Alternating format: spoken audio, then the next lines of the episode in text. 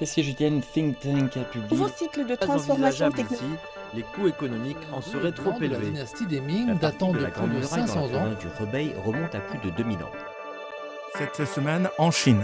Cette semaine en Chine. Suivre l'actualité chinoise de la semaine avec Bamboo Studio.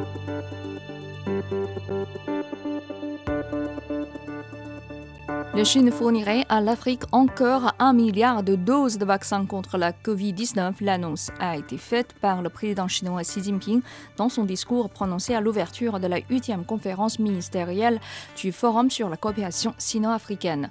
L'événement s'est déroulé du 29 au 30 novembre à Dakar, au Sénégal. Le président chinois y a participé par liaison vidéo. Il a également parlé de neuf programmes que la Chine et l'Afrique vont mettre en œuvre dans les domaines notamment de l'agriculture, de la santé publique, le commerce et l'innovation numérique.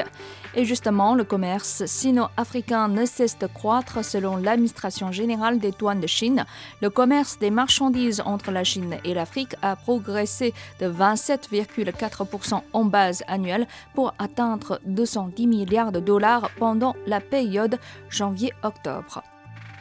Voyager en train entre la Chine et le Laos, c'est désormais possible le 3 décembre. Le chemin de fer Chine-Laos qui relie Kunming, la capitale de la province chinoise du Yunnan dans le sud-ouest du pays, à la capitale du Laos, Vientiane, a été mis en service. La ligne longue de 1035 km permet de réduire le temps de trajet entre Vientiane et la frontière sino-laotienne de deux jours à tout juste trois heures. Et le voyage entre Vientiane et Kunming pourra se faire en 10 heures avec le temps de dédouanement en gare. L'île Hainan, surnommée le Hawaï de Chine, vient de lancer une campagne pour recruter les talents nationaux et internationaux sur son site officiel www.ihnhr.com. Des salons de recrutement en présentiel seront également organisés à Pékin, Shanghai et d'autres villes chinoises. Les étudiants étrangers en Chine pourront y tenter leur chance. 35 000 offres d'emploi sont disponibles et la campagne va durer jusqu'à l'été prochain. Bonne nouvelle pour les diabétiques qui sont plus de 10 millions en Chine. Le pays vient de sélectionner 42 produits d'insuline dans son panier d'achat centralisé, faisant ainsi baisser leur prix moyen. Le premier lot de 210 millions de doses doit permettre d'économiser 1,2 milliard d'euros. Les patients débourseront donc des sommes moins importantes, sachant que la Sécu rembourse également 85% des frais médicaux. C'est la première fois en Chine que les produits biopharmaceutiques sont inclus dans le programme d'achat centralisé de médicaments. 11 sociétés nationales et étrangères, dont Novo Nordisk, Eli Lilly et Sanofi, figurent dans la liste des fournisseurs. La construction du plus grand projet d'hydrogène vert au monde a commencé le 30 novembre dans la région autonome ouïghour du Xinjiang dans le nord-ouest du pays. Ce projet d'hydrogène vert, parce qu'il sera généré à partir de l'énergie solaire, sera mis en service en 2023 avec une capacité annuelle de production de 20 000 tonnes d'hydrogène. Le projet pourra réduire les émissions de CO2 de 485 000 tonnes par an, contribuant aux efforts de la Chine pour atteindre un pic d'émissions de carbone d'ici 2030 et atteindre la neutralité carbone d'ici 2060. La Chine a construit son premier chemin de fer à grande vitesse sur mer. Le pont transocéanique de la baie de Quanzhou a été achevé le 30 novembre. Situé dans la zone côtière de la province du Fujian, dans le sud-est du pays, ce chemin de fer relie les deux plus grandes villes de la province, à savoir Fuzhou et Xiamen, avec une longueur de 277 km et une vitesse de 35 km/h. Ce nouveau chemin de fer à grande vitesse sera mis en service en 2023. Un candidat sur 46 pourra devenir fonctionnaire des autorités centrales.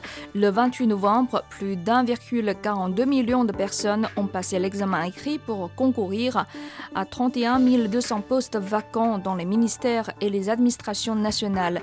L'examen s'est déroulé simultanément dans 77 villes chinoises.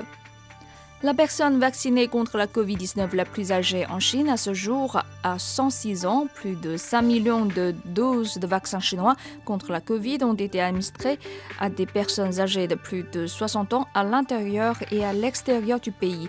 Les vaccins chinois ont montré un bon niveau d'innocuité chez les personnes âgées. Le taux des effets indésirables parmi les personnes âgées de plus de 60 ans était légèrement inférieur à celui des gens âgés de 18 à 59 ans.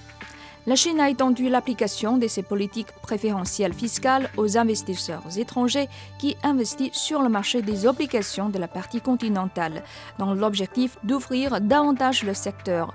Les investisseurs institutionnels étrangers sont exemptés d'impôts sur le revenu des entreprises et d'impôts sur la valeur ajoutée liés à leurs bénéfices d'intérêt obligataires. Avant de vous quitter, nous vous proposons le mot de la semaine le mot de la semaine.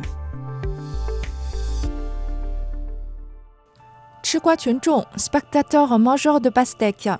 Ce jargon du web a été inventé il y a quelques années après qu'un passant qui a été témoin d'un accident de la circulation mortelle a déclaré à un journaliste je ne sais rien, je mangeais une pastèque en ce moment. Dès lors, cette expression est utilisée massivement en ligne pour décrire une mentalité commune des internautes il n'hésite pas à commenter un news qui fait le buzz et à le relayer sans pour autant connaître ce qui s'est réellement passé ou se fiche complètement de l'authenticité des faits. Ils sont là juste pour s'amuser sans prendre aucune responsabilité. La pastèque peut être un dernier potin des stars, un scandale social ou une actu politique. Cela ressemble un peu à une expression sur des réseaux sociaux occidentaux Get ready au popcorn, qui veut dire euh, préparez-vous à regarder ou à apprendre quelque chose d'étonnant. Le popcorn a la même connotation que la pastèque ici.